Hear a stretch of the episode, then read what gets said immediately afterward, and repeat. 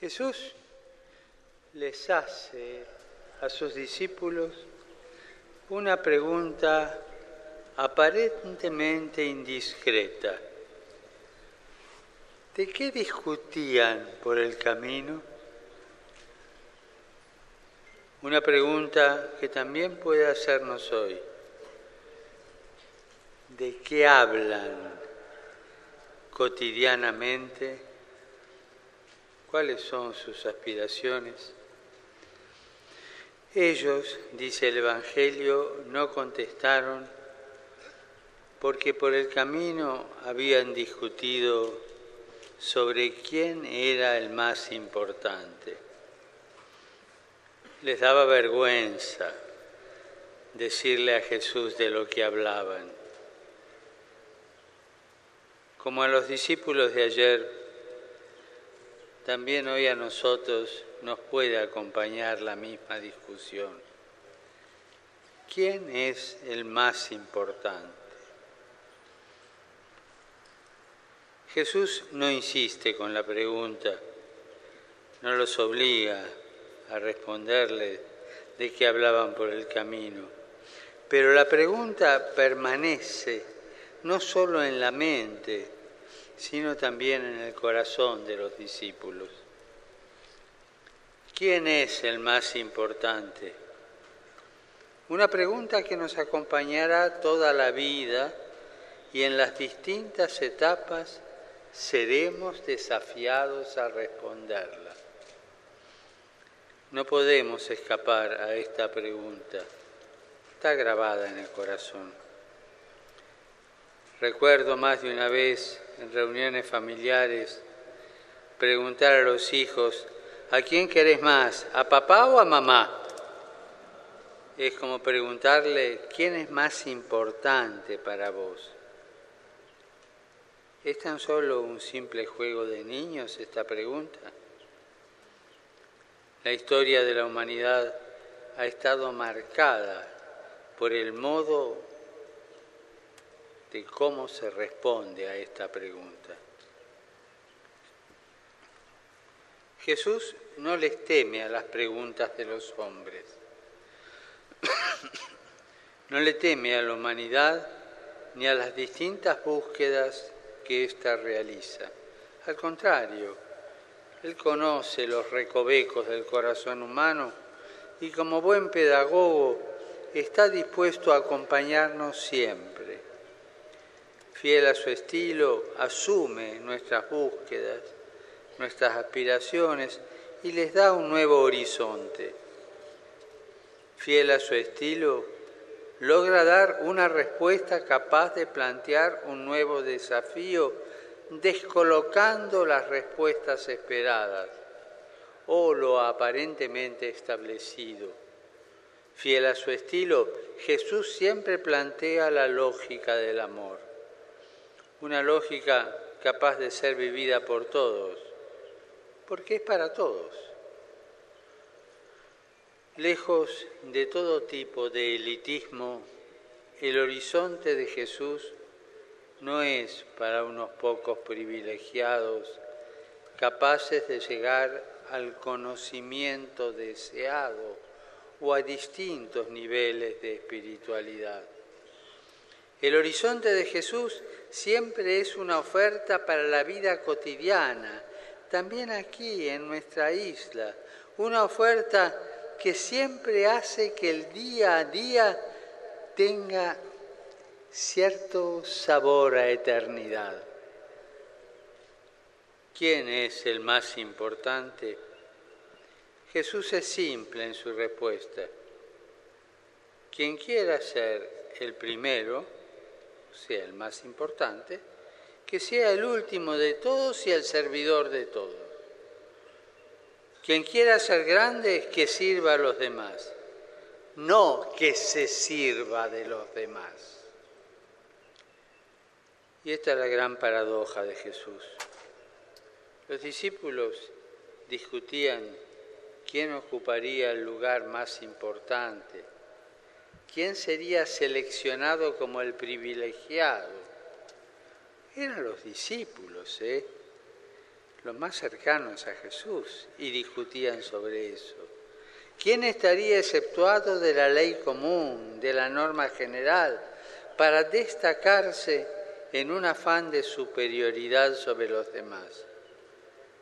¿Quién escalaría más pronto para ocupar los cargos que darían ciertas ventajas? Y Jesús les trastoca su lógica diciéndole sencillamente que la vida auténtica se vive en el compromiso concreto con el prójimo, es decir, sirviendo. La invitación al servicio posee una peculiaridad a la que debemos estar atentos. Servir significa en gran parte cuidar fragilidad, cuidar la fragilidad. Servir significa cuidar a los frágiles de nuestras familias, de nuestra sociedad, de nuestro pueblo. Son los rostros sufrientes, desprotegidos y angustiados a los que Jesús propone mirar e invita concretamente a amar. Amor que se plasma en acciones y decisiones. Amor que se manifiesta en las distintas tareas que como ciudadanos estamos invitados a desarrollar. Son personas de carne y hueso, con su vida, su historia y especialmente con su fragilidad las que Jesús nos invita a defender, a cuidar y a servir. Porque ser cristiano entraña servir la dignidad de sus hermanos, luchar por la dignidad de sus hermanos y vivir para la dignidad de sus hermanos. Por eso el cristiano es invitado siempre a dejar de lado sus búsquedas, afanes, deseos de omnipotencia ante la mirada concreta de los más frágiles. Hay un servicio que sirve a los otros, pero tenemos que cuidarnos del otro servicio de la tentación del servicio que se sirve de los otros. Hay una forma de ejercer el servicio que tiene como interés el beneficiar a los míos en nombre de lo nuestro. Ese servicio siempre deja a los tuyos por fuera, generando una dinámica de exclusión. Todos estamos llamados por vocación cristiana al servicio que sirve y a ayudarnos mutuamente a no caer en las tentaciones del servicio que se sirve. Todos estamos invitados, estimulados por Jesús, a hacernos cargo los unos de los otros por amor.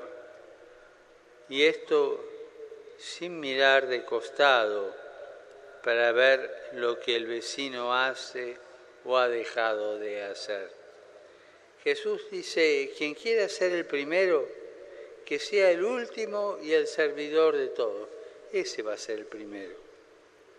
No dice, si tu vecino quiere ser el primero que sirva, debemos cuidarnos de la mirada enjuiciadora y animarnos a creer en la mirada transformadora a la que nos invita Jesús.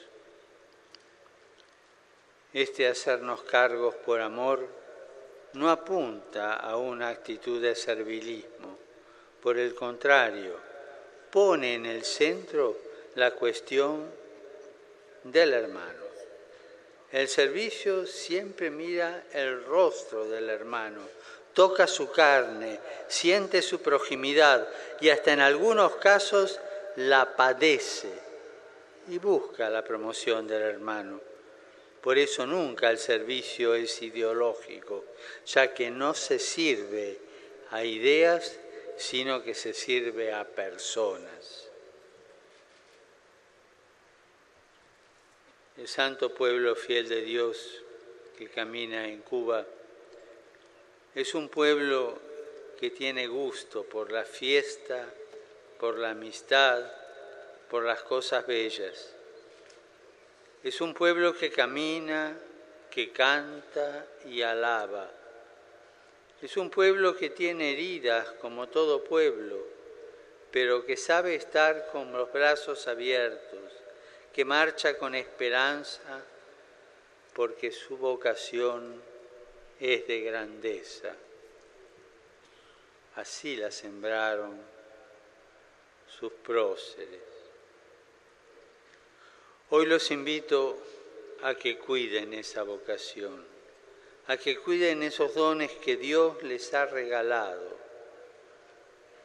pero especialmente quiero invitarlos a que cuiden y sirvan de modo especial la fragilidad de sus hermanos. No los descuiden por proyectos que puedan resultar seductores, pero que se desentienden del rostro del que está a su lado. Nosotros conocemos, somos testigos de la fuerza imparable de la resurrección que provoca por todas partes gérmenes de ese mundo nuevo. No nos olvidemos de la buena nueva de hoy, la importancia de un pueblo, de una nación. La importancia de una persona siempre se basa en cómo sirve la fragilidad de sus hermanos. Y en esto encontramos uno de los frutos de una verdadera humanidad. Porque queridos hermanos y hermanas, quien nos vive para servir, no sirve para vivir.